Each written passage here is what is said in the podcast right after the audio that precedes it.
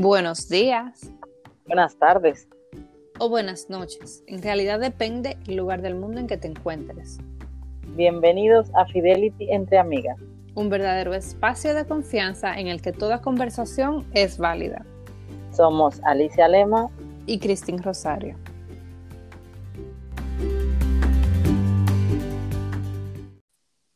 Esmery, dime algo. ¿Cuándo le salieron los dientes a los niños tuyos? Bueno, honestamente, Alicia, para serte sincera, no me acuerdo la fecha exacta, pero yo me acuerdo que cada uno fue diferente. Yo me acuerdo que mi bebé, la hembra, la, más pequeña, tempranito, tempranito, ya se le veían eh, las, las marcas blancas de los dientes como a los tres meses. Yo pensaba que esa niña me iba a morder desde los tres meses. Pero resulta que a ella le salieron más tarde. Al varón fue todo lo contrario, como eso de los cinco meses, pero cuando le empezaron a salir las ronchas y, y, las quejas, le salieron y ¡pum! Son diferentes siempre los niños, porque ya tu bebé está pasando por eso. Es que mira, eso es lo que me pasa, que desde los tres meses o así se muerde mucho, da como esos indicios, desde que iba a, a salirle los dientes y todo el mundo me lo dice, ah, no, esos son los dientes, esos son los dientes. Bueno, va a cumplir seis meses y todavía no le ha salido. Y estoy como en ese proceso porque se le nota que está inquieto, que, que se, se muerde mucho la mano y todo eso. Entonces, como que a veces me pasa, como que yo siento, madre mía, pero ya hay gente que me dice, no, porque a los cuatro meses a mi niño le salieron los dientes, no, porque a los cinco ya le salió al mío, y yo me quedo como, ay Dios mío, entonces, eh, ¿cómo es que funciona este tema? Bueno, mira, te voy a decir una cosa y te lo digo desde ya para evitar cualquier eh, encontronazo. Cada niño es diferente. Ya yo te acabo de dar un ejemplo de dos de los míos y cada uno fue diferente. Así que de antemano te digo, es una costumbre, una maña, uno inmediatamente decir, no porque al mío esto, no porque al mío esto, y el tuyo no andes comparando, no comparando, no te estoy diciendo que estás comparando a tu hijo, pero yo siento que muchas veces caemos en el mal hábito de decir o preguntar, no nada más con tus hijos, con muchas cosas, que qué cocinaste, que cómo te salió la comida, que cómo te va en el trabajo, que cómo te va en la vida, que esto, que lo otro. Y sin darte cuenta estás comparando tu situación con la de otro. Entonces aclárame una cosa, porque la gente seguro nos está escuchando y dirá, ajá, y ellas, explícame, otra vez hablando de los niños, ¿qué es lo que me quieren decir ahora? ¿De qué es que me quieren hablar? Dime. Yo quiero hablar de, algo bien sencillo. No nos quedamos, quedemos envueltos en, el, en el que tú porque yo. Yo sé que no tengo, no estoy haciendo nada de, de ciencia porque es que me enredo. Mira, Alicia, debemos dejar de ver lo que está haciendo otra persona o lo que está diciendo otra persona pasando en su vida y compararlo con lo de nosotros o viceversa, porque cada quien tiene un proceso diferente. Cada quien tiene que llegar a su nivel en momentos diferentes. No sé si me explico. A lo mejor tú ayúdame a explicarle a los demás por qué empezamos de diente, hablando de diente y ahora estamos hablando de la vida en general? Pues mira, realmente para resumirlo vamos a hacerlo en una sola frase. ¿Por qué compite la gente? El tema de eso es que muchas veces nos vemos involucrados en situaciones como que estamos en una competencia constante. Y a mí me gustó una frase que escuché de Bill Gates, o la leí por ahí, que él decía, yo no compito con nadie, yo compito conmigo mismo para mejorar continuamente. Entonces, ese es el tema, que yo creo que al final nos eh, enfocamos tanto en competir con los demás y vivir en una constante competencia que no nos damos cuenta que realmente quien somos el mayor obstáculo a veces en nuestros progresos de la vida somos nosotros mismos. Eso sí es verdad. ¿Puedo decir amén? Amén. Mira, lo que pasa es que eh, es como un mal hábito, por eso te digo, es como un mal hábito, lo hacemos muchas veces sin darnos cuenta. Hay personas que son un poquito más exageradas de la cuenta y todo lo comparan, pero hay personas que no nos damos cuenta que estamos haciéndolo. Por ejemplo, yo me acuerdo cuando, volvemos al tema de los niños, cuando tuve mi primer bebé, yo todo lo preguntaba, todo desde que yo estaba embarazada y tu embarazo fue así, y el tuyo, tuviste esto, y tu parto, ¿cómo era? Porque a veces yo creo que es la misma incertidumbre del no saber nos lleva a, comparar. ¿Qué pasa? Que obviamos la parte de que la naturaleza se va a encargar de las cosas como debe ser. Dios se va a encargar de las cosas como debe ser. En el universo todo cae donde debe caer, en el momento que debe caer. Y tratamos de cambiar las cosas y adelantarnos a los hechos sin necesidad. Tenemos que aprender que cada uno tenemos un camino que caminar y va a llegar al punto donde es es tu vida y va a ser completamente diferente a la mía, porque Alicia es Alicia, Esmeira es Esmeira. Somos dos personas completamente diferentes. Pero dime algo, por ejemplo, mira, en temas anteriores nosotros hablamos de, a nosotros no nos importa mucho el hecho de que la gente piense que somos tacañas o esas cosas, pero sinceramente, ¿tú te consideras que tú compites en alguna área de tu vida con alguien o con la gente o con la sociedad en general? Eh, sí, Sí. Tú me Yo es que, mira, no quiero, a ver, te perdona que te interrumpa, yo realmente, cuando pensaba en este tema, yo decía, pero ¿en qué compito yo? ¿En qué cosas eh, yo compito? Y claro, eh, a mí me avergüenza decir alguna de las cosas, que a lo mejor no todo lo vamos a decir aquí, pero sí que yo reconozco que en áreas de nuestras vidas a veces competimos, incluso con gente que ni siquiera compiten con nosotros, porque por alguna razón u otra lo que pasa es que ponemos a alguna persona como como vamos a poner un ídolo, aunque sea, es, muy triste que sea así, pero es así. Y, lo que hacemos es que pensamos, ah, no es que mira, fulanito hace este, o fulanito se ha comprado eh, esto nuevo y yo también lo quiero, o esto. Entonces, ¿qué pasa? Nos vamos metiendo en un círculo en que estamos haciendo competencias malas y dañinas a nuestras vidas. Y yo creo que eso tiene que ser mm, este el momento de empezar a cambiar eso, porque nosotros lo que queremos es accionar y cambiar nuestra manera de ser en cosas que sabemos que no están bien. Sí, claro. Claro que sí. A, mí me pasa eso, que sin darme cuenta, a veces me pongo a comparar, bueno, por ejemplo, cosas donde, y cosas que yo quiero lograr en la vida, que, como tú dices, ejemplos que deben ser eh, mentores para ti, terminan siendo una pequeña competencia dentro de ti, aunque tú no se lo digas a nadie, aunque tú no te des cuenta que es una competencia. Pero tú crees que es bueno o es malo realmente la competencia, 100%? Eh, mira, todo en exceso es malo, pero también tener un poco de motivación es bueno.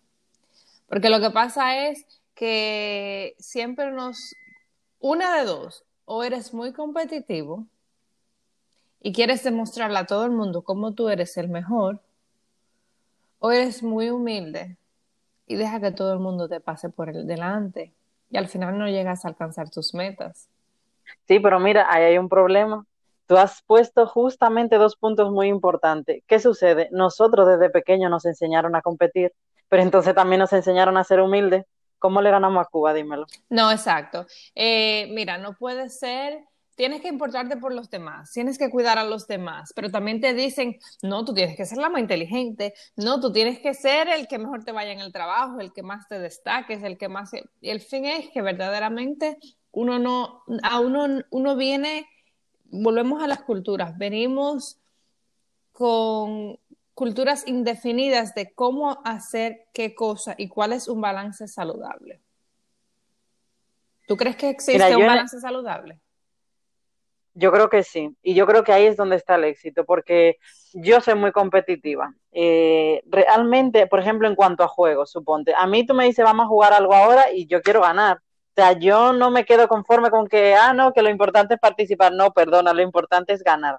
Entonces, ¿en qué yo siento el balance? Hay una cosa que a mí me enseñaron mis padres y que yo siento que cada día no lo enseñan a veces a los hijos y es el que también hay que saber perder. Porque yo en esa parte sí considero que tengo buen perder, aparte de que no me gusta, pero yo entiendo que es que tiene que haber un ganador y tiene que haber un perdedor. Entonces, ¿cuál es el equilibrio? El equilibrio es entender, podemos ser buenos, podemos ser excelentes, pero también tenemos que tener humildad.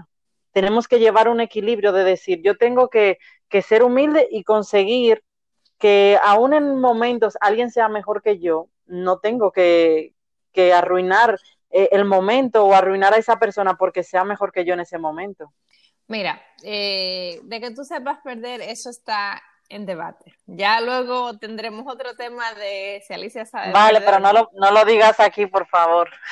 Pero eh, yo soy todo lo contrario. Yo soy de las que pienso que yo disfruto el juego, independientemente yo pierda o gane. Eh, por eso te digo que soy, si soy competitivo, es algo como más interno. Me pasa que es como secreto, es como, es como algo como quien dice que te da vergüenza. Yo conozco personas que son competitivas a la clara y te dicen, no, yo vengo a ganar. Y a veces admiro eso porque tienen muy claro de lo que quieren.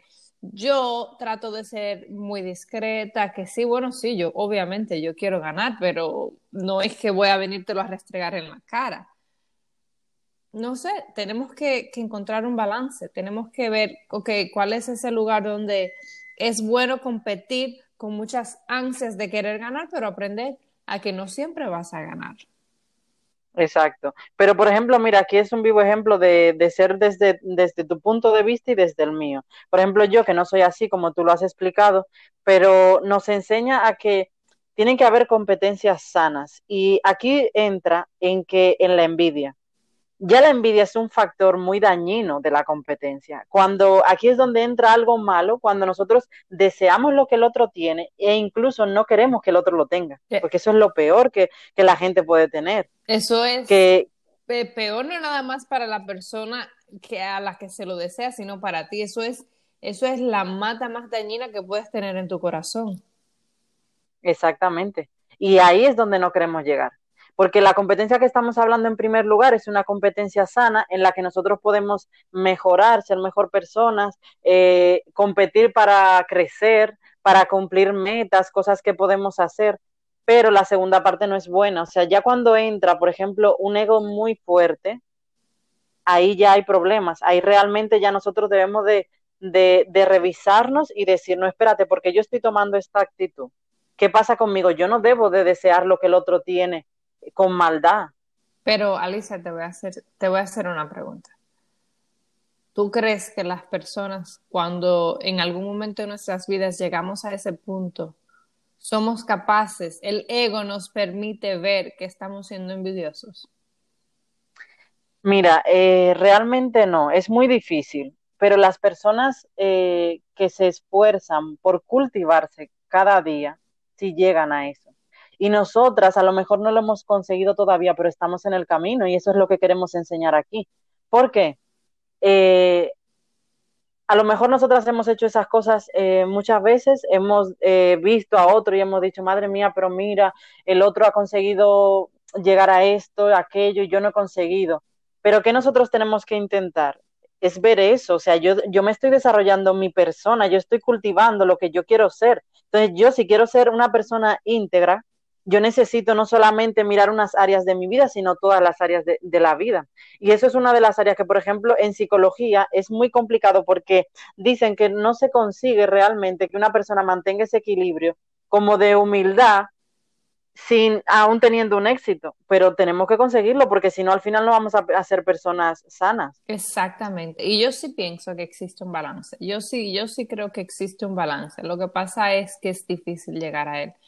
Otra cosa que yo puedo aconsejar a cada persona que nos escucha, a ti y a mí, de por ende, es siempre tratar de ser agradecidos, porque yo pienso que la gratitud es algo sumamente importante que nos lleva a ese equilibrio. Cuando tú eres agradecido por todo lo que tienes, créeme que lo demás, como dice la Biblia, es añadidura, te, te, te da felicidad los logros de los demás.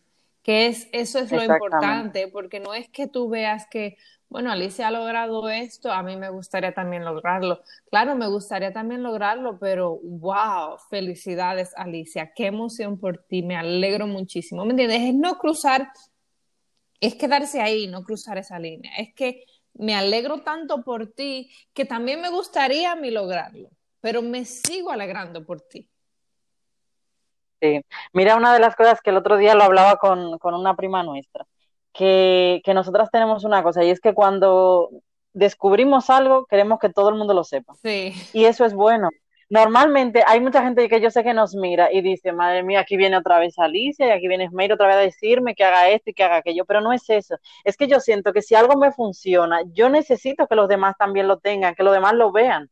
Y eso yo creo que ahí está también un poco la clave del éxito, en que no seamos egoístas. O sea, si tú has aprendido algo, si has conocido algo, si has visto algo que le puede ayudar a otro, no te quedes con eso, que el mundo es demasiado grande y compartamos. Y que hay para todo el mundo. Además, te voy a decir una cosa, algo que yo he comprobado. Yo soy de las que no tengo problema, yo no lo pienso dos veces en compartir mi conocimiento. Si yo me enteré de algo que me funciona, yo soy la primera que a todo el que me ve voy a empezar una conversación que termine en algo nuevo que recientemente a mí me funcionó y le ofrezco la información. ¿Qué pasa? Que tú no pierdes nada con ofrecer la información. Dos cosas pueden pasar. O la persona usa la información para bien, o la persona sigue su vida y ni cuenta se dio de lo que le diste y el valor que le diste. ¿Ya?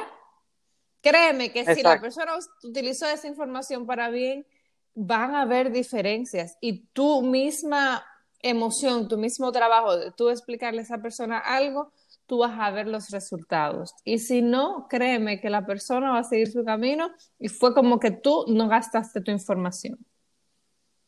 Y mira, eh, por ejemplo, hay una cosa, en negocios casi siempre nos enseñan que la competencia es buena. Muchas veces nosotros decimos, ay, es que yo si pongo este negocio, tengo tal competencia y tengo aquella que es muy fuerte eso es bueno porque la competencia es lo que nos hace ser mejores. Si tú no tienes competencia, al final tú te estancas en un punto. Entonces, ¿cómo hay que verlo? Como un camino para, para crecer, como un peldaño, pero no como un obstáculo o como un punto de envidia. Y una cosa que yo quiero mencionar también, eh, ¿sabes dónde hay mucha competencia? En las redes sociales. Sí. Este es un tema que lo hablaremos en otra ocasión porque es súper grande, pero por ejemplo, ¿qué tiene que ver con esto? Tú no percibes cómo muchas veces las redes sociales está llena de competencia. Claro, todo el tiempo. Y, y, por ejemplo, y, escúchame que te interrumpa, pero y más eh, aún cuando nosotros mismos entramos a las redes sociales para ver las cosas que motivan esa competencia. Exactamente. Yo, por ejemplo, a ver, ¿cuántas personas tú habrás escuchado que te dicen, madre mía, pero es que la vida de los demás parece perfecta? Ahora, bueno, porque estamos en cuarentena y al final nadie está viajando, pero cuando empieza todo el mundo a viajar, es Meira, que viaje que para aquí, que viaje para allá, y tú ves foto y foto y foto y tú dices, madre mía, pero es una vida perfecta. Pero esto, y al final es una competencia porque dentro de lo que cabe, tú subes una foto, yo subo otra, tú subes una, yo subo otra. Y eso es lo que mantiene. Yo a veces pienso, a ver quién tiene la mejor vida, o tú o yo. Eh, sí, verdaderamente que este tema tenemos que dejarlo para tu día, porque créeme que basado en lo que yo estoy viendo, ni la cuarentena ha parado esos tipos de, de post, porque hay gente que en cuarentena se han pasado la cuarentena entera con el pelo bien hecho, con las uñas bien lindas, con las cejas. Mis cejas están horribles, Alicia, porque no podido salir a sacármelas. Pero en fin, hay gente que no. Bueno, que aparentan que no. Exacto. Porque yo, bueno, eso lo hablamos una vez también, todas esas mujeres que se levantan y están bellas de que amanece hasta que se acuestan. Pues al final, y mira que Dios la bendiga lo que estamos hablando, no es que ojalá yo poder conseguir eso, porque a mí me encantaría mantenerme hermosa las 24 horas del día, pero muchas veces las circunstancias de la vida no nos lo permiten. Pero bueno, yo creo que realmente de esto que podemos sacar bueno, pues que la competencia no es mala en sí misma, porque nada en sí mismo es malo realmente. Eh, el hecho es cómo lo hacemos y por qué lo hace la gente. Yo pienso que que es muy dañino cuando la gente está como en una constante eh, competencia. Yo he conocido hasta personas que de verdad, eh, si uno compra tal cosa, el otro compra lo otro mejor y el otro lo otro mejor y el otro, y eso no es bueno, eso es muy dañino. Yo estoy de acuerdo contigo. Otra cosa que me gustaría hacer un hincapié es en la, la cita que me dijiste de Bill Gates al final del día tenemos que mirarnos dentro de nosotros para hacer nuestra misma competencia. ¿Cómo tú dirás, bueno, he logrado la meta de hacer ejercicio por 21 días, los últimos 21 días? Bueno, ahora mi próximo reto va a ser hacerlo por los próximos 30 días. Vamos a tratar de ver la competencia dentro de nosotros mismos. Vamos a tratar de como, eh, como ay, no sé, se me va la palabra en, en español, pero como ver dentro de nosotros qué es eso que nos va también a empujar al próximo nivel. Es bueno ver lo que está haciendo tu competencia. Bueno, tal negocio hizo esto, tal negocio aquello, pero mm, ya lo viste. Sigue tu camino y enfócate en el tuyo. Claro. Yo, por ejemplo, creo que uno tiene que entender que no quiere decir que nosotras no, no compitamos todos tenemos una mínima competencia ahí que, que siempre miramos a otro, siempre miramos eh, en el nivel en, el que está el otro. Pero lo que nosotros tenemos que entender es que nosotros somos lo que debemos de esforzarnos por ser mejores nosotros y de ver que hay algo que yo siempre he percibido y es que las personas de éxito normalmente nunca tienen tiempo para mirar el éxito de los demás. Porque yo a veces veo personas que yo digo, Dios mío, pero ¿cómo les da la vida? Se levantan a hacer ejercicio, leen, estudian, leen el periódico, atienden a los niños, cocinan, esto, estudian, se preparan mil cosas, lo hacen. ¿Pero por qué? Principalmente por eso, porque están enfocados en su vida, no están enfocados en la vida de nadie más. Y ese es el éxito de las personas de éxito, valga la redundancia. Porque al final no hay tiempo para mirar a los demás. Mi vida es suficiente para yo mirarme a mí y enfocarme en la mía. Exactamente. ¿Estás tú conforme con la persona que miras todos los días en el espejo?